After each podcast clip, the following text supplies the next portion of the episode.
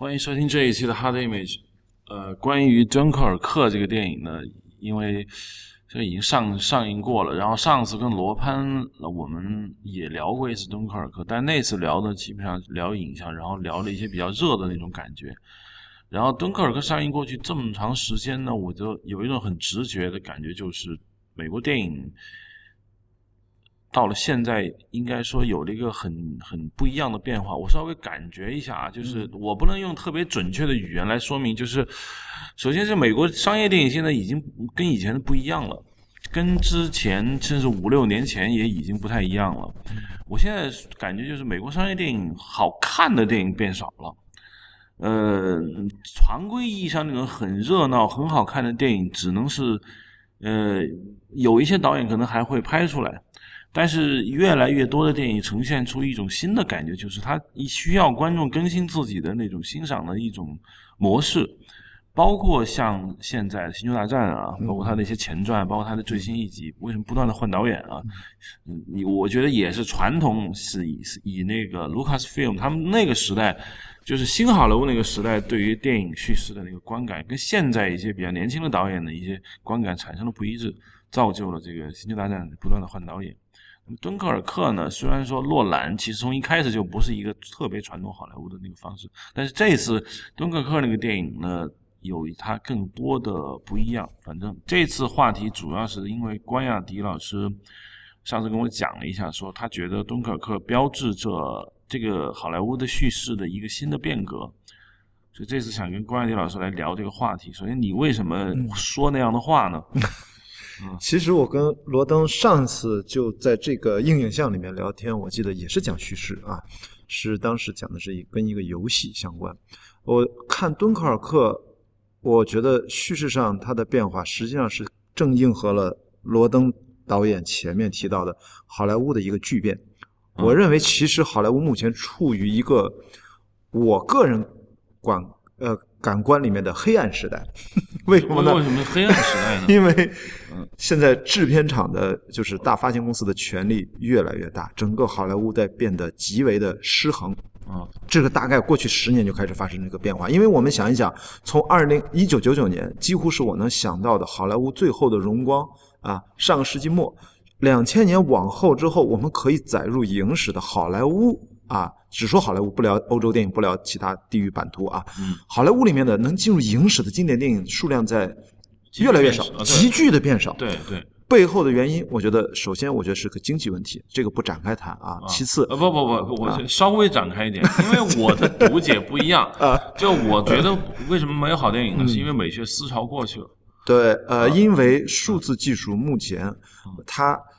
作为推动电影最重要的一项技术，它依然依然处于一个发展阶段。我们现在在逐渐的摸索数字技术、虚拟影像对于电影这个表达里面的作用。那么，就像我的意思说，就像声音进入到电影，走得很远又拉回来；就像彩色进入到电影，走得很远，浓墨重彩又拉回来。数字技术从《侏罗纪公园》哎，当然不用说更早的吧，主流进入到好莱坞电影，比如说《侏罗纪公园》九三年那时候开始，九十年代应用吧，然后现在。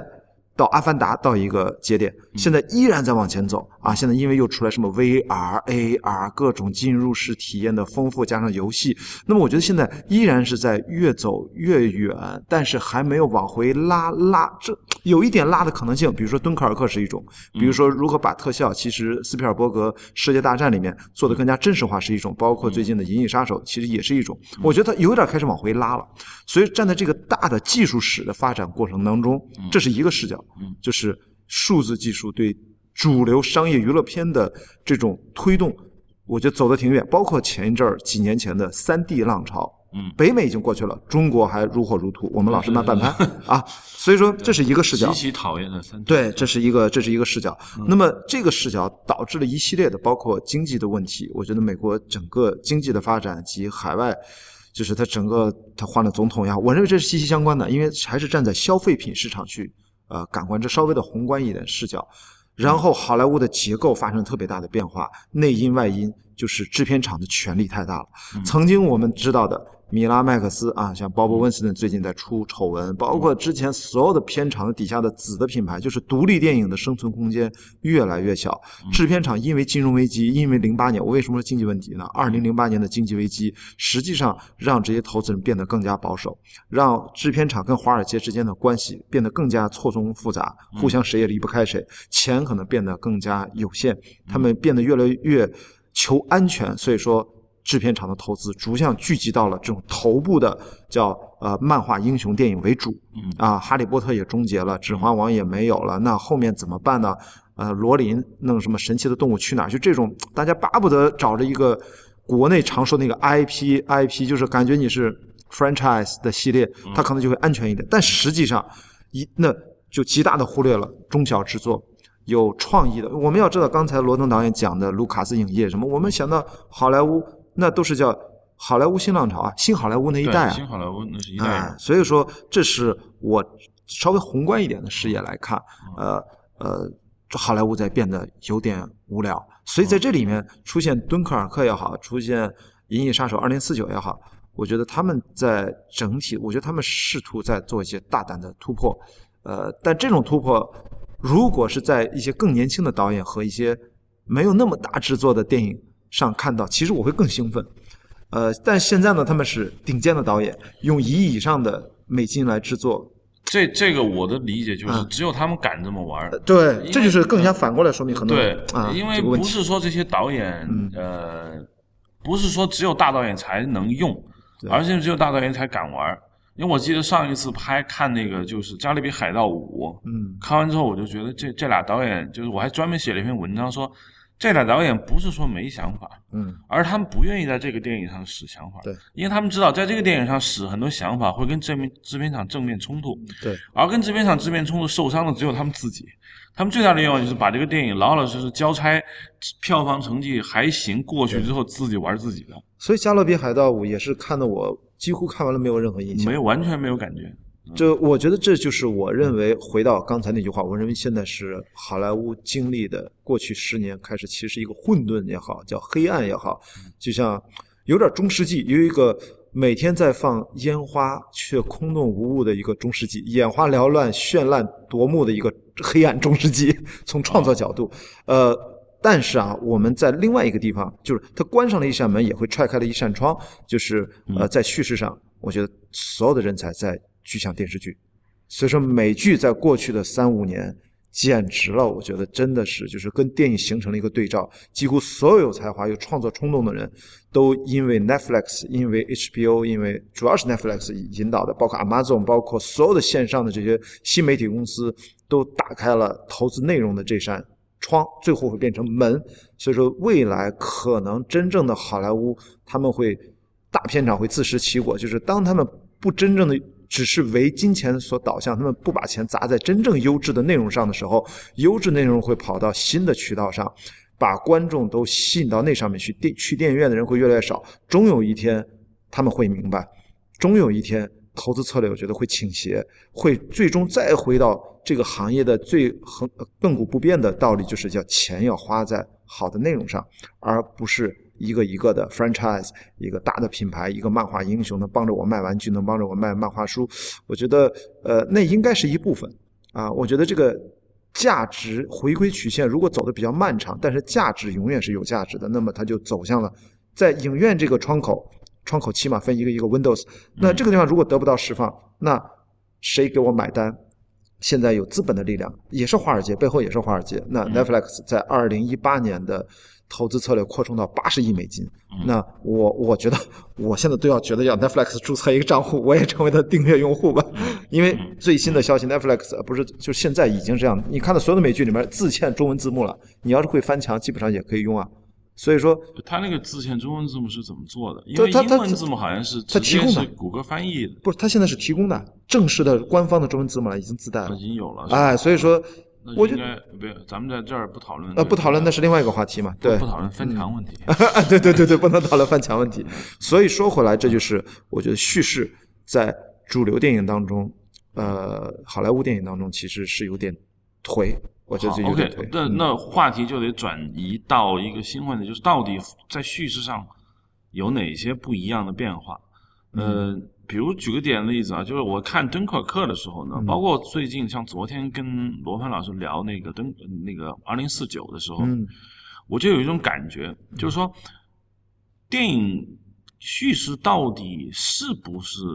到了必须变革的这个时代了？嗯，因为对我看来呢，我我们其实挺先锋的，因为我们是最不喜欢受到那个传统的叙事叙那个限制的。但是有一个问题就是说，敦刻尔克给我的观影的最终的结果嗯并不好。嗯，我承认他使用了很多技巧，这些技巧本身也像，就像我们当时啊、看到了一些我们叫奇技淫巧吧。对，但在那个里面，我们我们确实有一种像解谜一样，或者说呃，甚至有一点儿说，嗯，我们对游戏规则本身感到特别有意思，嗯但这个游戏所呈现出来的玩法和它游戏本身的呃愉悦度并没有上来。敦刻尔克呢，我们上次说过，就是角色塑造基本上一塌糊涂，呃，故事的没有任何新意。就是我们讲一群人去去救嘛，然后啊、呃一个英国船船船长，然后他是怎么去救的，然后两个英国士兵是怎么在战争中体验人性的挣扎，这在接近一百年前西线无战事已经表现得很完美了。然后后线这个英国船长路上在那个小艇上发生了所有的事情，几乎到了平淡如水的那种程度。然后接下来一个英国飞行员是怎么攻击敌机，然后最后降落在海滩上被人带走，这完全不我不知道他在干嘛。他所要的只是一个三个叙事的时空，把它放叠放到一起。嗯这个给给我认为导演认为这个本身带来了一种快感。嗯而我我的感觉是，这种快感体现了一种变革前或进化早期的一些特征，就是说没有成熟，但有可能黑鹰真的是有可能，就叙事会有一个新的一个一个不一样。呃，我是这么看这个问题，就是当然这个叙事是特别特别不一样的，但是我就说对同样一个问题，我觉得我们大概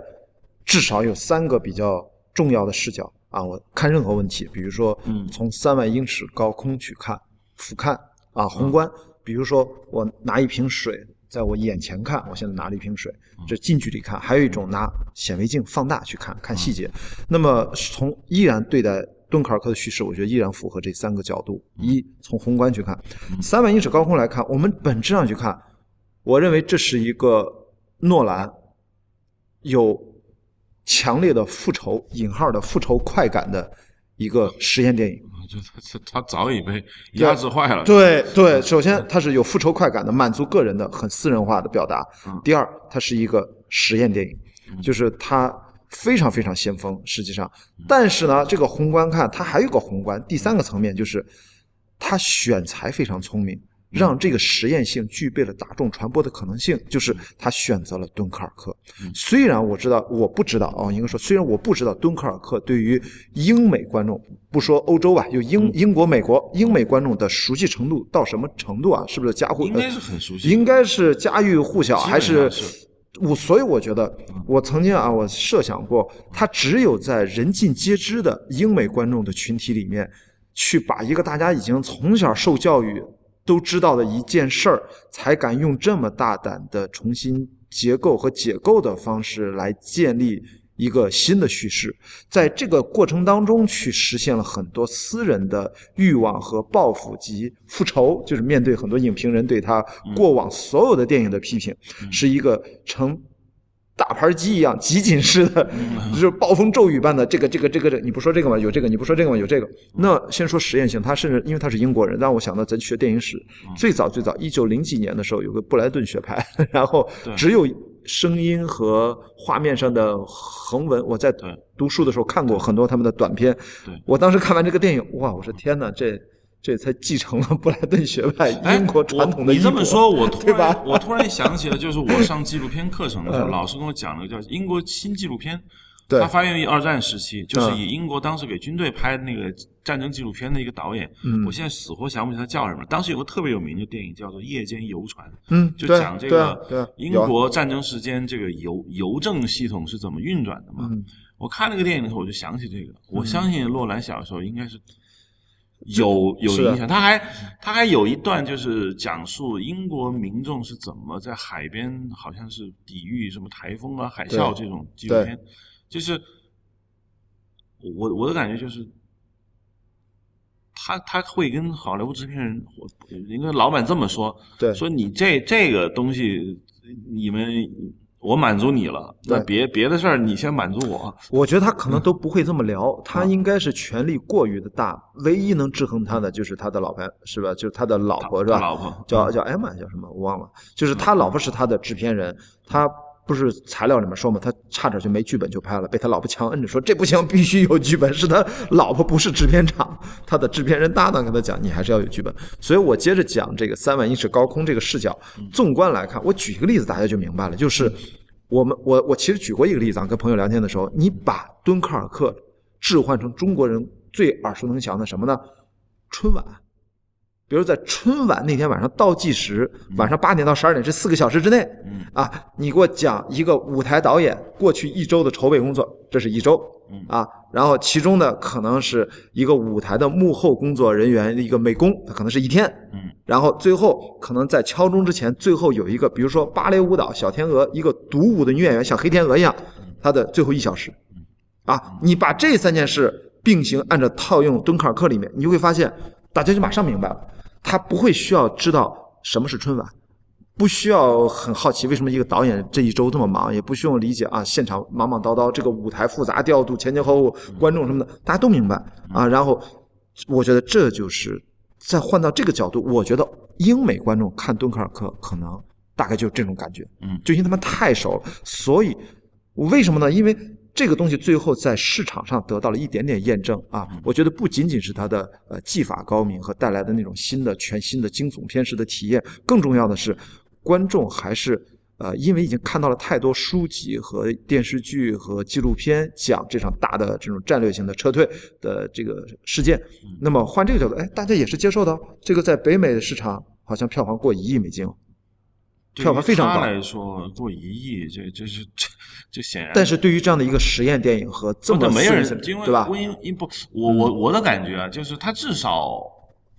他至少导演也不会希希望人家觉得他是一个实验电影。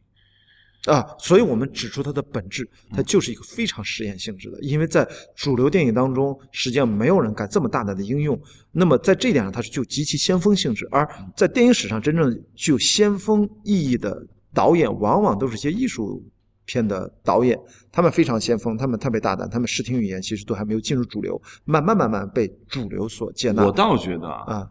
我的观点稍有差异，就是说他认为这很酷，嗯，他他并不认为这很先锋，他也并不是说啊、你们来看看我的先锋，他他认为这很酷，嗯。他认为这具有极大的商业价值，就跟当年格里菲斯拍《党同伐异》似的，就他认为这是很很牛逼的，你们要买账，嗯。因为这是一种很新的说故事方式，而同时他不认为这有具有理解上的巨大的难度，有一点点理解障碍也是仅限于烧脑之后的快感，但是实际上来看，他你觉得理解上好像不难吧？不完全不难，不难这不难，所以我我我我的意思就是说，洛兰不会觉得他在玩先锋、玩实验，他只是说我要新 new、嗯新手法、新的东西。但是呢，嗯我为什么他是早期状态呢？就是说，你比如说我们刚才你举的例子，我觉得特别有趣啊。一个导演啊，一周的筹备是吧？啊，一个个美工一个美工工一天的生活，对然后一个舞台演员上台前的一前一小时但是你这个嗯你你你这么去写故事，我刚才听下来，我觉得会把三个人物树立的很好，嗯就是这个导演、这个美工、这个舞台演员，嗯，他在三个环状故事中嗯，他会营造出一个鲜明的生活中，因为我是单向度的，为什么呢？因为在诺兰的电影里，我只是举了一个很不恰当的例子，我只是为了帮助国内的观众套到这里面去理解。但是真正的诺兰做的是，他还有一个概念，海陆空，它有空间在里面。呃对，它除了时间，它它其实最后是一个时空的一个三种状态的变化，实际上我们可以说的抽象一点，因为大家都看过诺兰上一部叫《星际穿越》，那么你可以把它理解成诺兰在这部电影里面，他是站到了更高维视角，就像《降临》里面一样，七足怪一样，你可以把它站到四维时空来看。其实诺兰站到了把自己当成一个四维空间的状态来看这件事情，他把它合并压缩到了一起，做了一个组接，把它电影是以。投射到了一个三维世界里面给我们看，我觉得，呃，他倒，因为我不知道诺兰怎么想，他认为这个牛逼还是羡慕羡慕。我只是说实验性是它的本质，因为从他不管是 Following 他的短片开始，还是他的 Memento 开始，他就一直是这种。呃，当然他也很可能是你所说的他很酷。我认为这个只是表达和我们的观察的角度不同，但是他。有一点是确定的，就是他从来认为形式和内容几乎是同等重要的，呃，甚至在诺兰的电影里面，经常是形式就是它最重要的内容，它的所有的内容是隐藏于形式当中的，呃，所以我们经常不要把形式的内容割裂开。我觉得到最后，艺术走到一定艺术表达方式，哪怕是主流大众艺术，呃，这种作品吧，啊，不叫产品啊，作品。那我觉得最终也是形式和艺术是一个很好的一个结合体，在这一点上，如何去结合，它有很大胆的实验性啊！不管他怎么说，我觉得咱们说的还是本质问题。这个电影它一定不是那种呃很常规的三段式的，对吧？哦，我知道，完全不是那种。对，然后我我想说，比如说可以举个简单的例子嘛，有一个导演大现在大家被大家遗忘了，就 Quentin Tarantino。嗯。他的电影呢，我觉得说两个大家最熟悉的，一个是那个《Pulp Fiction》，低俗小说，还有那个叫做呃《无耻混蛋》吧，嗯嗯，《Inglourious Basterds》。在那个电影中，说后者，就那《无耻混蛋》看的人比较多。嗯，我最大的感觉就是，低俗小说看的人多，肯定。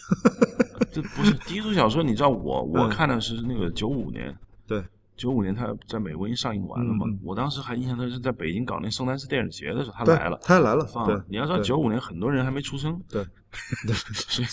啊，不，无耻混蛋看的人比较多。对对，但是我的意就是说，无耻混蛋塑造了两个非常有趣的人物，一个是你知道那个就是那个德国人，德国人军官啊，那个兰达是吧？还是兰达？还有一个就是那个女孩儿啊，我以为你说小李呢，我还以为啊，不是小李啊，不是。没有小李，《无耻混蛋》里面只有 Brad Pitt 啊，嗯，对，And Charlie 的 Jungle 里面有啊，小李，对对对，我记混了，对，就是嗯，我看《无耻混蛋》的时候，我我被那个汉斯兰达尔完全征服了，嗯，就那个那个演员，你知道也很成功嘛，对，而那个女孩，记着女孩在放映间死亡的一瞬间，我也被征服了，呃。我在想，为什么他那个也很新？那个也是三条故事线，也你也看不出，并且他还颠覆了很多历史嘛，就希特勒被打死。就是我在想，为什么昆汀·塔伦蒂诺的那个人物让我极其印象深刻，嗯，而敦刻尔克里面的人物如此之薄弱，嗯，这这是问题在哪里？首先，其实你看，昆汀他不管怎么颠覆，他。他其实是从各种的呃戏仿、模仿和混杂来，但是你看它不管做什么形式上的改变，它永远把人物放在第一位。不管从 fiction 里面，不管到时空也是闭环的，其实就是它的时空是为人物服务的。它从落水狗开始，包括 pop fiction，包括你说的。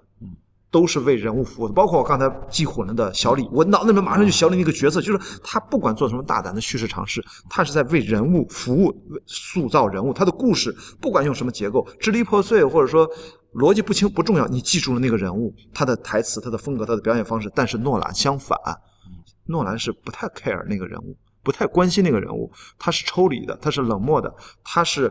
强烈的作者表达。哪怕是我觉得我我第一次见到诺兰给我印象深刻，其实是《Batman Begins》，我在电影院看的，那时候，所以那时候国内引进了嘛，我当时啊，怎么蝙蝠侠变成这个样子了？就是那次是他塑造人物，其实给我印象很深。其实我们看《星际迷航》，你说那个科学家不管女他，反正你你不关心那个人物，你知道你从来也是感觉到一种冷漠感。所以对于诺兰来说，他的创作，他的形式就是形式，他的形式就是他的内容，而他形式和内容。过于的重要，甚至把人物放到后面了，所以他并不是一个传统这样的导演。我觉得应该想一想，他最成功的塑造人物的电影有哪一个？你想，就 Joker，就是希斯勒是啊，黑暗对骑士，黑暗骑士里面黑暗那是最好的一个人物，就是说那个我敢是可以肯定的说，那那是演员自己那不是附带诺兰的功劳，是的，那是大家应该公认就是这个。谁也没想到那个角色爆发性的，呃就是在那个电影中，蝙蝙蝠侠已经完全靠边站了。所以我想我想回答你刚才说的那个问题，就是说嗯这不是诺兰的问题，这是他最重要的一个特点，就是纵观他拍的所有的作品里面，哪怕从《盗梦空间》，难道我们真的知道那个男女主人公他们是一个什么样的人物？主人公塑造也不好，对是吧？他没有小好的小小李在里头也不太他没对我就想说他没有好，他没有一个。你看我们谈到一个电影，就像你刚才说，呃，昆汀一样，我脑子里面全都是他塑造的人物，叭叭叭，啥在什么样什么样什么样，没有。这个这个诺兰说完就是嗯，大师。然后就是，真的，你记住是他，就是你最后记住都是诺兰，你记住的不是就就是不是他的形象角色，我觉得他更重视结结构。呃，形式就是形式，就是就是你咱们今天的主题就是他的叙事，他的叙事我基本上从三万英尺高空这个视角说完了，就是要看出他在当下整个好莱坞的叙事大浪潮，在整个我个人私人认为的黑暗时期里面，他个人做的一个非常私心的复仇性质的一个实验性的一个表达，所以决定了他是这样的一个形态。好，OK，我想说的是，就是一个趋势问题。嗯那么未来嗯一二十年，在叙事上面，在电影剧作上面，会往哪个方向走？是往，就是比如举个简单例子，刚才提到了美剧，嗯我觉得美剧在塑造人物上都是顶顶尖的，是的，他很少说出现角色不不好看，只有结构的。是的，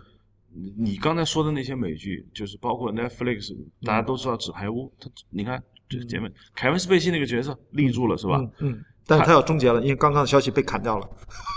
第六季要结束了，最后一啊，季。不无所谓，这这这成功了，对非常成功。夏目对夏目总统冰与啊，火之歌》大家都知道，嗯，这个你你你那个那里面的人物几乎是一个接一个，一，个接一个，数不过来非常。对，好，这是一种方向。第二种方向就是洛兰那方向，就是我没看看不到人物，或者人物就有，但是也就那么回事。OK 而且我都是结构、空间。我认为 Villeneuve 也是，就是他也是，就是我的隐喻、哲学思考啊，包括当然他跟洛兰还不太一样，他是有人物的，他有人物，但他的人物，我对不起，我一直觉得他的人物面目不清不清，面目我是怀着我是洗干净了目一跟因为一看的 Prisoners，我对 我我真的觉得修·杰克曼和那个 j i l l e n h a l 两个人物都没竖起来。其实是因为呃，闲扯两句，这个维伦纽瓦他最大的特点应该暂时是比较公认的，就是如果诺兰是形式大于了人物，那么啊，维伦纽瓦他是稍微的又略略不一样，接近什么？他是氛围大于人物。对，他你所有的电影是氛围，他是氛围。是最重要的第一位的东西，那是它的标签。所以说，你看二零四九那个航拍，对吧？就是那个航拍直接就跟那个降临的航拍，跟你在前面所有的航拍全是一样的。降临没有人物，包括你说的 Sicario 是吧？Sicario 对，我在电影杀院看的手，，我当时电影院确实看得很震撼，但是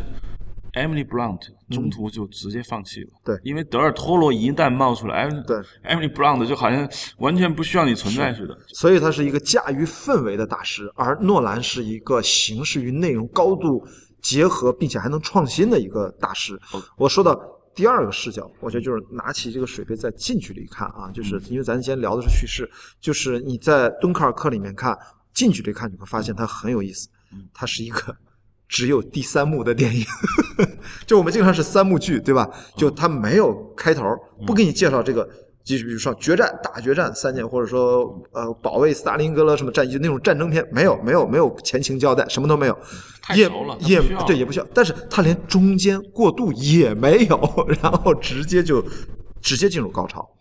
然后这种说吧，就是近距离看，就是从它三幕剧的剧作结构上来说，它几乎是完全没有第一幕，第二幕可能有一点点。主要电影是上来就是第三幕，上来就是高潮，因为它上来就是空军的一小时啊。那上来就是说说好了有油没油，上来就是空战，上来就是，然后这边就是直接那个小艇开出去，对吧？就基本上就逼近那个中间啊，反正就是一一一点一点音乐铺着，推向了一个高潮，就高潮当中再高潮。所以说，他居然能够把这样的大家传统的你说的什么西线无战事什么，就这种传统的战争片，完全拍出了另外一种类型混搭的，就是大家都说是心理惊悚片。嗯啊，我看到我我觉得像恐怖片，我说的更夸张一点，不只是惊悚，都恐怖了。那这是我觉得从近距离观察它的很明确的它的打法，就是我我。当然，这个里面是不会有人物了，因为它都没有第一幕，没有第二幕。对然后它是一个我说了三种不同时空状态的呃混合，嗯自然会产生了一种新的心理效应。啊，我觉得这一点上，我觉得还真的挺佩服他的，因为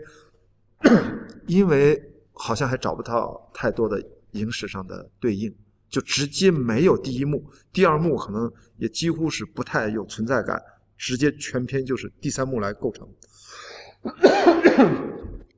呃，关于敦刻尔克呢，你刚才说到这个他的这个近距离看的这个观感呢，尤其你说的是没有起承转合嘛，对，我突然觉得，呃，有很大一定程度受到现代这个有 Hans Zimmer 的音乐呢，我当然我觉得它不太一致，但是如果说敦刻尔克换一个作曲家，不用 Hans Zimmer 啊，嗯我觉得最合适就是那个菲利普格格拉斯。嗯，菲利普格拉斯的音乐就是我们通常说的叫做嗯极简主义嘛，极简主义，就是对噔噔噔噔噔噔噔噔噔噔，但是循环噔噔噔噔噔噔噔噔噔，就是他在一些很就是他是用一些很简单的音乐之后做不断的循环。当时我记得对，很早之前我问一个录音系咱们一个做做一个录音系的一个师哥，嗯，我说极你简师哥歌呃不应该是我忘了啊，这黄群吗？不是不是不是他不是不是另外一个人，他现在是老师了。啊，然后我就问他，我说菲利普格拉斯音乐要怎么读解？他当时跟我说的就让我有点振聋发聩的话。嗯他说，菲利普格拉斯音乐就是典型的就工业工业时代的音乐，因为工业时代，他说工业时代和农业时代最大的区别是什么？他说。从声音上讲，你说最大区别是什么？在他的诱导下，我回答说：“我说工业时代就是机器的声音，对农业时代没有机器声音。”他说：“机器声音是什么？咔咔咔咔就是充满着机械、单调、重复的机器声音。所以说，巴赫那个时候极简主义最早的，他的巴赫的音乐有很多这种循环往复，那就是说他其实很有前瞻性哦。呃，这是偶然的，他但是菲利普格拉斯跟巴赫听起来是很不一样的嘛。啊，当然，我只是说在音乐一些结构上，的相似性。就是说，当他出现那种就是 repeat repeat 的那种机器声的时候，他在音乐上他也有一些体现，就是这种极就极简主义那种简单重复。你记不记得咱们在读大学的时候，电影学院经常放一个纪录片，叫什么没有什么什么失去平衡的失去平衡的生活，那就是它三部曲。那就是菲利普格拉斯作曲。对，那就是他经典的代表作。其实他的画面配的就是你说的对工业世界改造之后的地球的变化。对，我看诺兰的电影的时候，我已经有这种感觉了，就是说他更他就像就是说菲利普格拉斯音乐就没有起承转合，没有说先有个小影子是吧，然后但是那个再来一段菲利普格拉斯也有很旋律性非常强的 piano 啊啊，就那有但是个监卡真的少当当当当当。我听过他的所有，的几乎所有的专辑，嗯，他几乎没有那种传统意义上的那种对电影音乐了。所以对你刚才说没有嗯没有这个这个一幕二幕是吧？嗯我当时想是不是有这种感觉，就是说大家直接上来，因为大家觉得都是要解构的嘛。对，现在都是解构主义嘛。对那原完整完原来的结构是要起承转合的，要说明前因后果的。那现在它不需要了。对，这是一个。第二个就是，嗯、我我我一直在想一个趋势的问题，就是说，嗯我突然想起另外一个导演，就是我最服的。嗯呃，当然我在昨天、前天跟罗喷老师聊二零四九的时候，我也说过他，就保罗·汤马斯·安德森。那也太逗了，这哥们儿，啊这个 P.T. 安德森我太服了，我已经服了我就我还没见过才华到这种程度，人那么年轻，但他还是没有进入主流，实际上。对他很实验的。对，我记得当初大家看他那个嗯叫什么木兰花是吗？对，蒙格诺里啊，嗯对那个复杂叙事，我当时想复杂叙事玩成那样很多呀，看看怎么回事看完之后我觉得这这很可怕。后来看他的那个 There Will Be Blood，嗯，对。就是你说的，他没有任何对于丹尼尔戴刘易斯那个角色的前前面的任何铺垫，嗯。上来就是叙事，对，一直到结尾，看得我真。后来看他那个 Master，嗯。我说这么一个电影要七十毫米，嗯。我看一眼，一上来第一个镜头就是那个杰昆·菲尼克斯的那双眼睛嗯。在海滩上瞪着荧幕，嗯。我当时哇，很直给啊，嗯。就是这也是一种方向。那他们呢，给出了像 Villeneuve 不一样的那个东西，就是他们那个东西呢，跟威廉六比呢，威廉六更像一个嗯，我觉得更符合大众。嗯，他们那东西太直接，就是有点残酷在里头，对，非常狠。这就让我想起了你刚才我原来看那个《冰与火之歌》，我觉得《冰与火之歌》里面有这种东西，就是残酷。你知道吗？它对于人性的这种，包括西部世界以上，就是这是这种叙事上的不一样。就是说，你是在结构上不需要一二幕嗯嗯，人家是在人物塑造和心理活动上不需要一二幕。其实有两点差别啊，一个就是你说这个趋势啊，我觉得一种是我们到底是人物驱动的，还是整个我刚才说的是情节驱动的。其实这里面重要的一个差别，其实就是你到底有。多长的时空来展现？如果我觉得未来如果有一个趋势，就是很有可能主流电影，如果大家越来越接受人物变得越来越重要，如果要把人物塑造的好，你要给他充分的时间。在一个电影里面，九十分钟的电影塑造一个人物就是要经典式的。如果你要突破这个，那就意味着什么呢？就要把时间拉长，你拍成两个小时电影，不是你两个半小时电影，那你就可以用一些新的手法，依然能够让观众记得住这个人物。如果你没有足够的时长，最后你当然像诺兰，你拍《星际穿越》，我觉得包括这个二零四九，二零四九，你看，其实我觉得他人物还是 OK 的，只不过说他也没处理的好，因为重点不在那儿，重点依然还是氛围是第一位的啊，他还是氛围上做到了一些自己想实现的和他的擅长之处。嗯，但是电影最大的困难就是它的时间是有限的，静静的顿河，哇，那里面塑造了多少人物，它有充分的时间让你展示。续集嘛？对。啊，对，续集那是另外一种。所以说电视剧在这方面为什么它天然的优势？它的时空的载体就是天然适合做这个人物的塑造，这一点这是电影的劣势。所以未来呢，我觉得就看观众会趋向于什么，是看场面，就是看这种很无脑的这种。看这一会儿爽的这个情节，还是最终我们希望看到的是人物？我觉得最后观众会自己投票。那最近上映的这个《全球风暴》，嗯，又没有人物，情节也基本没有，反正只有画面失效。我对那个电影一无所知，那是谁拍的？导演也不认识。然后反正据说是，呃，二零一几年，反正拍了好几年，拍完了之后内部适应很烂，又花了一千多万美金重新补拍，特效公司。跟二零四九是一样的两个特效公司，二零四九是 Double Negative 放在前面，Framestore 排在第二，而全球风暴现在反过来，Framestore 是第一，它都是擅长那个天气天天灾什么的，然后 Double Negative 排第二，然后后面拽了二十多个小特效公司，据说坑遍了全球各种特效公司，所以就说观众我觉得会还是呃常态会就是通俗的观众会选择比较低一点的要求，爽就够了，但是最终观众无论如何。观众在升级，就像人的平均智商一定在缓慢的提高，呃，这是一个趋势吧？因为他接受信息太快了，他就是，所以我觉得我以前看到那个电影《Idiocracy》叫《蠢蛋进化论》，我觉得不太成立，就是因为再怎么着，现在的人他的反应能力其实比古人还是要。要快很多，这个不是说他他不情愿，他被动的他就变得更聪明了一点。我觉得接受的信息量很大。对对对，像我们的小山村里面都用了微信支付和，就是这个和支付宝支付。但是有一种必须的说，这样会让人越来越蠢。呃，这个取决于他的好奇心和整个社会赋予他。的确，因为我们看到的科幻电影里面的确是这样，大家就变得不用思考。但是我依然不是那么认为。如果站到技术层面发展的时候，如果当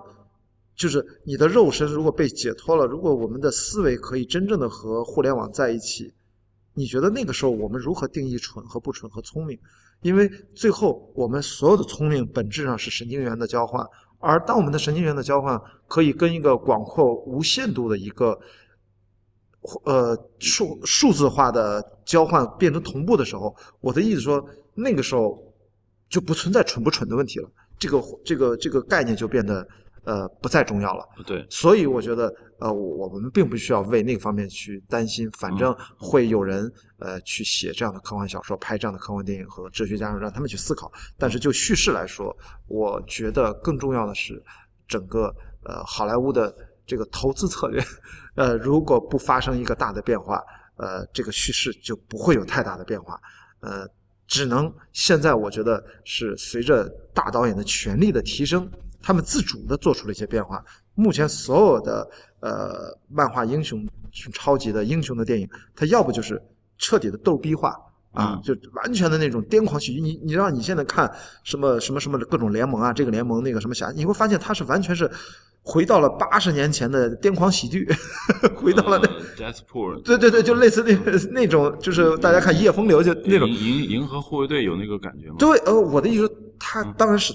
在提升了，但是本质上它带来的那种狂欢气质，它是癫狂喜剧的它也有一那种气质。些装逼严肃性的，也有啊雅皮也好什么，它是混搭了很多喜剧，它要不就往喜剧去搭，嗯要不然就是往另外一个深刻啊暗黑方向去搭。就是传统的这种呃三一就是三幕式的这种，是有点让观众也不满足，好莱坞也不知道该怎么办，所以他们就不停的找方向，所以也可以理解成诺兰为首的呃维伦纽瓦什么这种呃好莱坞，就是说给你一定的任性的程度，但是呢，呃，最后结果怎么样，我们也不知道。反正至少维伦纽瓦这次是商业上是会非常非常失败，呃，但是影史到时候给他个什么评价，我们过十年再说嘛，啊，过十年再说。我认为影史不，因为我的我我觉得相信直觉，就是你现在讨论的越热烈的电影，嗯你的影史上就一定但是这样，你要知道，这个电影并没有引起太热烈的讨论，因为它它就没多少人看呀，它在北美才七千万美金票房，在国内他们连一亿都到不了，就本质上不会有多少人讨论。真正的是影史，上也不会讨。因为我举个简单点，昆汀·塔伦蒂诺，我上次不说了吗？嗯那天那天晚上我说了，嗯，他的《八恶人》上映的时候，嗯那是那是狂欢，这还还没拍就认为这是杰作了。对但是看完之后大家不说话，但是强行说好的人也不少，对，因为大家害怕他倒掉，这是他们的金字招牌。换句话说，他倒掉相当于其实那一代人倒掉。倒掉是正常的，因为我只是觉得像维伦纽瓦和诺兰他们还在状态的上升期和黄金期是有可能，因为体力还在。我一直强调这一点，为什么我跟我合作的导演反复强调这个运动，只要体力还在，你的脑力就跟得上，你的创造力还能维持的更久一点。至少诺兰和维伦纽瓦这两个人，他的年龄段还是中生代啊。像雷德利·斯科特，我其实比较担心他。啊，应该不管是你，你上次也提到，我觉得那个疫情那个分析特别对啊，嗯对吧？就是他的那个叫什么最契约啊，契约号我觉得那个你那个分析特别对啊，就它的主旨和它真正这个类型的初衷它是矛盾的，嗯。但是那人家也八十多了，你还不他也摔过好多次啊，什么谎言之躯啊，还是什么 the con con counselor 那个叫什么，我也搞不清楚那个叫就 Counselor，对。对，反正就就莫名其妙，就是但是谎言之躯并不莫名其妙，Counselor 完全莫名其妙。啊，对，《谎言之躯》也属于他不是那么成功的电影啊，跟他之前之后的比，就是属于反正中等偏下的啊。所以一个导演起起伏伏很正常。所以对于这个叙事来说，我认为这是这是一个诺兰自己呃，他就是回应影评人很明确，我这个电影很短嘛，因为它没有前两幕，你你也不可能相信敦刻尔克拍成一百二十分钟，这也挺奇怪，现在还只有一百零几分钟吧，啊，不到一百一，好像很短。很短，那我我。觉得这个有可能，当然我看电影就感觉这这东西只能写这么多。对对对对，所以说它是你你可以，但是一种角度说它像个小品，但你也可以说一个角度，这是另类史诗，我看完全是文字游戏，所以我们就不去讲它了，我们就是揭穿它的表面表象，本质它其实是个实验电影，本质是它一个私人的一个表达。从近距离我们近距离观察，第二个角度来看，我觉得它就是一个没有第一幕、没有第二幕，呃，这样的一个呃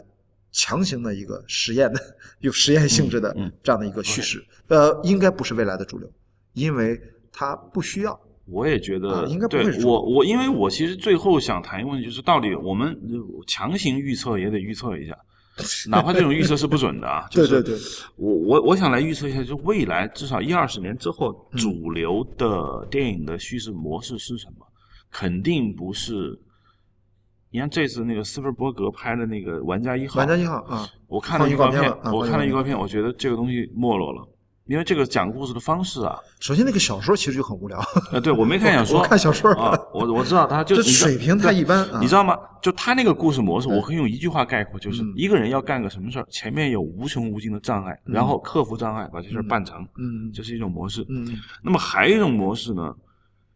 可能对听众来说呢，就不是太能理解，但是我稍微总结一下，也是一句话：嗯一个人突然找不到自己的人生价值，嗯然后开始寻找，最后找不着了，或者还是没找着。嗯这是新一代电影叙事。其实我觉得像洛兰也好，不，洛兰还不像，维伦纽尔就典型这种，嗯就是文艺男青年的核心话题就是我是谁，我要干嘛，我要往哪儿去，就那三个保安问题。但是这其实还挺终极问题的，所以说我觉得它应该具有持久的魅力，取决于你用什么样的方式。所以我就说，用什么样的方式我就说，我我的我的我的观点就是，电影叙事可能可我的预测啊，可能会从排除障碍这个类型嗯转移到寻找人生价值这个类型，其实已经转了，嗯只不过它没有成为主流，它没有成为人民喜闻乐见的那种东西。嗯就是人民人们还比较喜欢看那种就就是相对来说，呃，传统一点的观众喜欢看那种，就是说我有很多障碍，嗯我要去克服，比如杀死一个 boss 是吧？嗯嗯嗯然后有这样的完成一个任务，嗯这种模式，但这种模式越来越不会成为呃，主流。我我有一种，我有一种预感啊，就是因为你说聊到预测这个话题，我也跟着预测一下啊，就是我总有一种预感，就是会，因为咱讲的是电影叙事啊，咱讲的不是别的章回体小说什么乱七八糟，不讲那些东西。电影回到电影的本质，电影是一个技术。技术手段啊，是一个技术性依赖非常强的，所以在目前数字技术及互联网技术，我们的生活人类的技术已经发展到这个阶段，它一定会对电影的叙事在技术，因为技术的改变会发生特别大的变化。比如说，其实敦刻尔克啊，它是对时空的重新拆解。嗯，如果人类技术不是发展到现在的工业文明，到后工业文明，到这种互联网，完全人类即将面对着被重新定义的这样的一个人工智能的交界点上，我们如果不是在这个时候看敦刻尔克，我很怀疑我们其实不会那么容易接受这部电影。就是我的意思就是说二十年前恐怕很难接受。是的，是的，甚至甚至别二十年前，咱就直接说一九八十年代计算机出现之前，那是三十年前。八十年代不三十多年前，快四十年了，我们就把计算机、电脑，嗯，再不行，搁到图灵嗯那个年代，就二战打完了，嗯呃，就是二战结束之后，五十年代初嗯，原子弹还没出来之前来看这部电影，那个时候已经有了敦刻尔克了。对吧？嗯就大家已经敦刻尔克已经全世界家喻户晓了。对，我们在五十年代，我觉得大家理解不了，所以这里面就是我我那天看那个文章，特别喜欢那个那个新新名词儿啊，就是吓尿单位。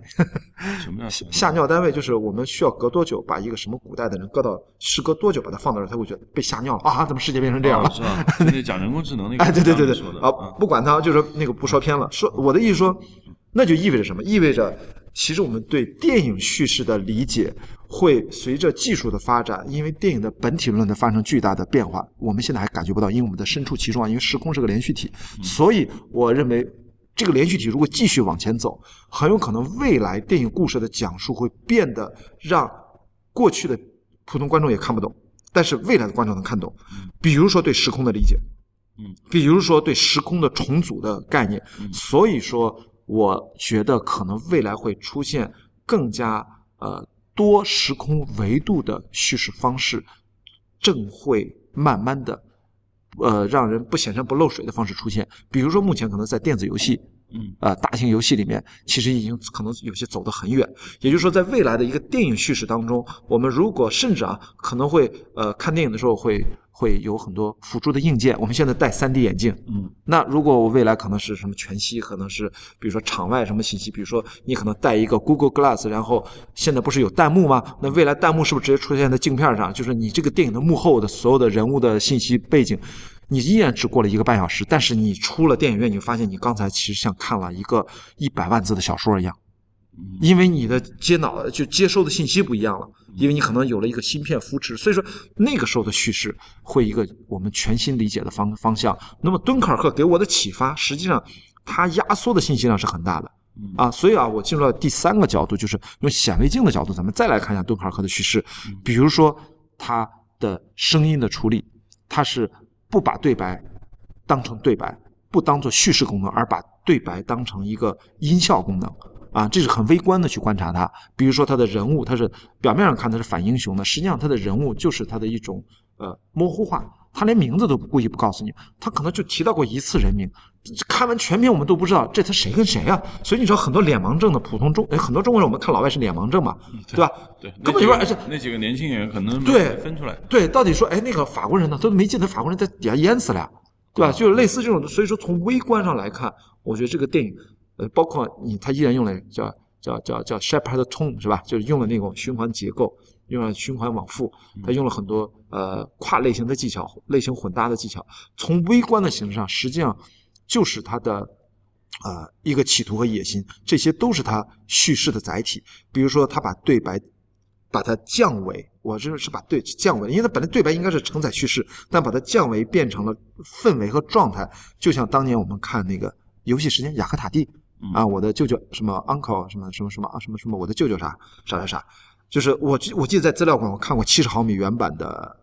游戏时间，嗯，哇，那就是那个在那个年代，它绝对是在视听语言上是走的蛮远的，嗯。啊，所以我觉得在微观层面上，这就是这个导演他其实在做很多新的突破和尝试，只是我们俩可能读解出了未来的叙事的一种趋势和可能性，嗯，就是跟。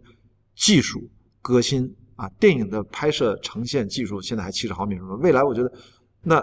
对叙事来说，它也是我们整个人人类进化被技术影响到这种程度，我们对故事的获取能力和理解力是升级的。嗯，所以我觉得未来的叙事会出现更复杂的叙事。嗯啊，呃，这个需要现在好莱坞大片场他们的这种大特效的这种，我不是说扯出去很远吗？开头讲的扔出去很远，要回归回归回归回归了之后，技术很强大了。这次我们看《二零四九》里面新央是吧？那里边那个那个那个那个 Rachel 出来，其实也是换头嘛。嗯啊，这个大家已经挑不出好像任何的毛病了啊，不像最早我们是那个什么什么什么谁什么什么什么的医生，就是 Brad Pitt 和那谁演的什么的，嗯对，那个也是换头嘛嗯。那种换的还觉得哇好可怕呀，但这次我觉得大家已经习以为常了。我觉得未来这种像赛金斯的动作捕捉啊，和那种电脑动画角色的出现。呃，我觉得在叙事上，其实最后影响的是叙事。其实这里面二零四九含了一点点，就是他那么一个复制人跟一个虚拟的电脑程序谈恋爱，这已经挺挑战人的了。因为之前 Her 是实体人跟电脑程序谈恋爱，这他直接是个复制人，肯定的。我觉得最后，我觉得很很可能在荧幕上马上会看到虚拟程序跟虚拟程序谈恋爱，这就很那就不用拍电影了，因为没有形体。不不是这个意思，我是说他那个角色就不是个人。嗯我们最后会看到一个，告诉你这是一个，比如说当 Windows 爱上 Mac OS，不，它没有外在形象，很难拍。对，呃，但是他给你物物化一个形象出来嘛？那那你说这个叙事怎么讲？他都不是人，他是两个操作系统，它们如何相爱？极大的挑战我们对故事的理解。当然啊，再说回来啊，因为刚才从三个角度都说完，就是微观这个东西我们可以展开聊很多，就是视听语言拆解了，我觉得不是今天的重点。那我们最终我觉得还是相信神话理论，我还是相信千面英雄那套，那个是亘古不变的。呃，那个即使关键是你要相信，就是人类还是人类啊嗯。当如果人类不是人类的时候，这个神话体系才会被动摇。嗯，我觉得很可能即将会被动摇了。呃，因为人类即将开始变得不是人。因为最近大家看的这些书，什么什么中国什么什么历史啊，那那那些就是人工智能的书很多。我我我觉得的确是人正在处于可能呃几十万年来，如果是智人嘛，智人这个呃，可能这是智人这样的肉身定义下的最后一个世纪。所以，再往后在之后就不管了。所以呢，只要还在这个世纪之内，只要我们人还有着基本的这样的一个功能，我们没有。其实你看，我们现在手机已经是我们的延展的跟电脑连接的一个呃器官了。实际上，只是它不不这么明显。只要哪天这个手机你不需要拿出来，直接嵌在嵌在你身体里面，它等于是你的身体的一部分。它现在只是嵌不进去而已啊，还需要还需要充电而已。所以说，我觉得在这种只要在这种还传统的人类的概念还依然能够勉强成立，现在已经快不能成立了。那么神话理论依然有作用。而我们知道，现在主流好莱坞电影背后实际上都是从神话理论来的，都是从那个千面英雄那一套来，就是你说那个人物啊，怎么怎么那一套，对吧？对对这个编剧同学一听就都明白我们在说什么啊。所以我觉得，呃，只不过是神话理论的如何的叙事上的呈现而已啊。好，OK，呃，行，我们这一期就讨论了从敦刻尔克出发来讨论一下这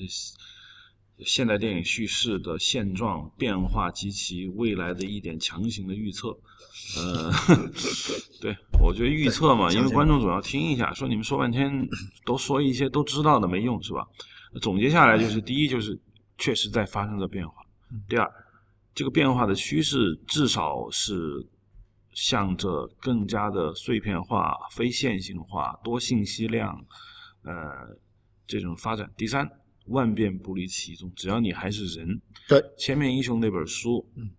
就是很重要的，甚至是决定性。因为千面英雄说了一句很重要的话，就是什么呢？神话是人的梦，是吗？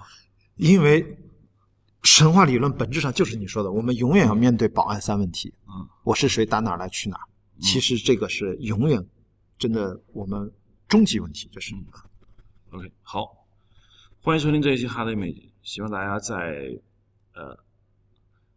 Twitter 或者是微信上关注我们。大家这一期可以继续在 IPN dot li 上寻找音响收听，谢谢。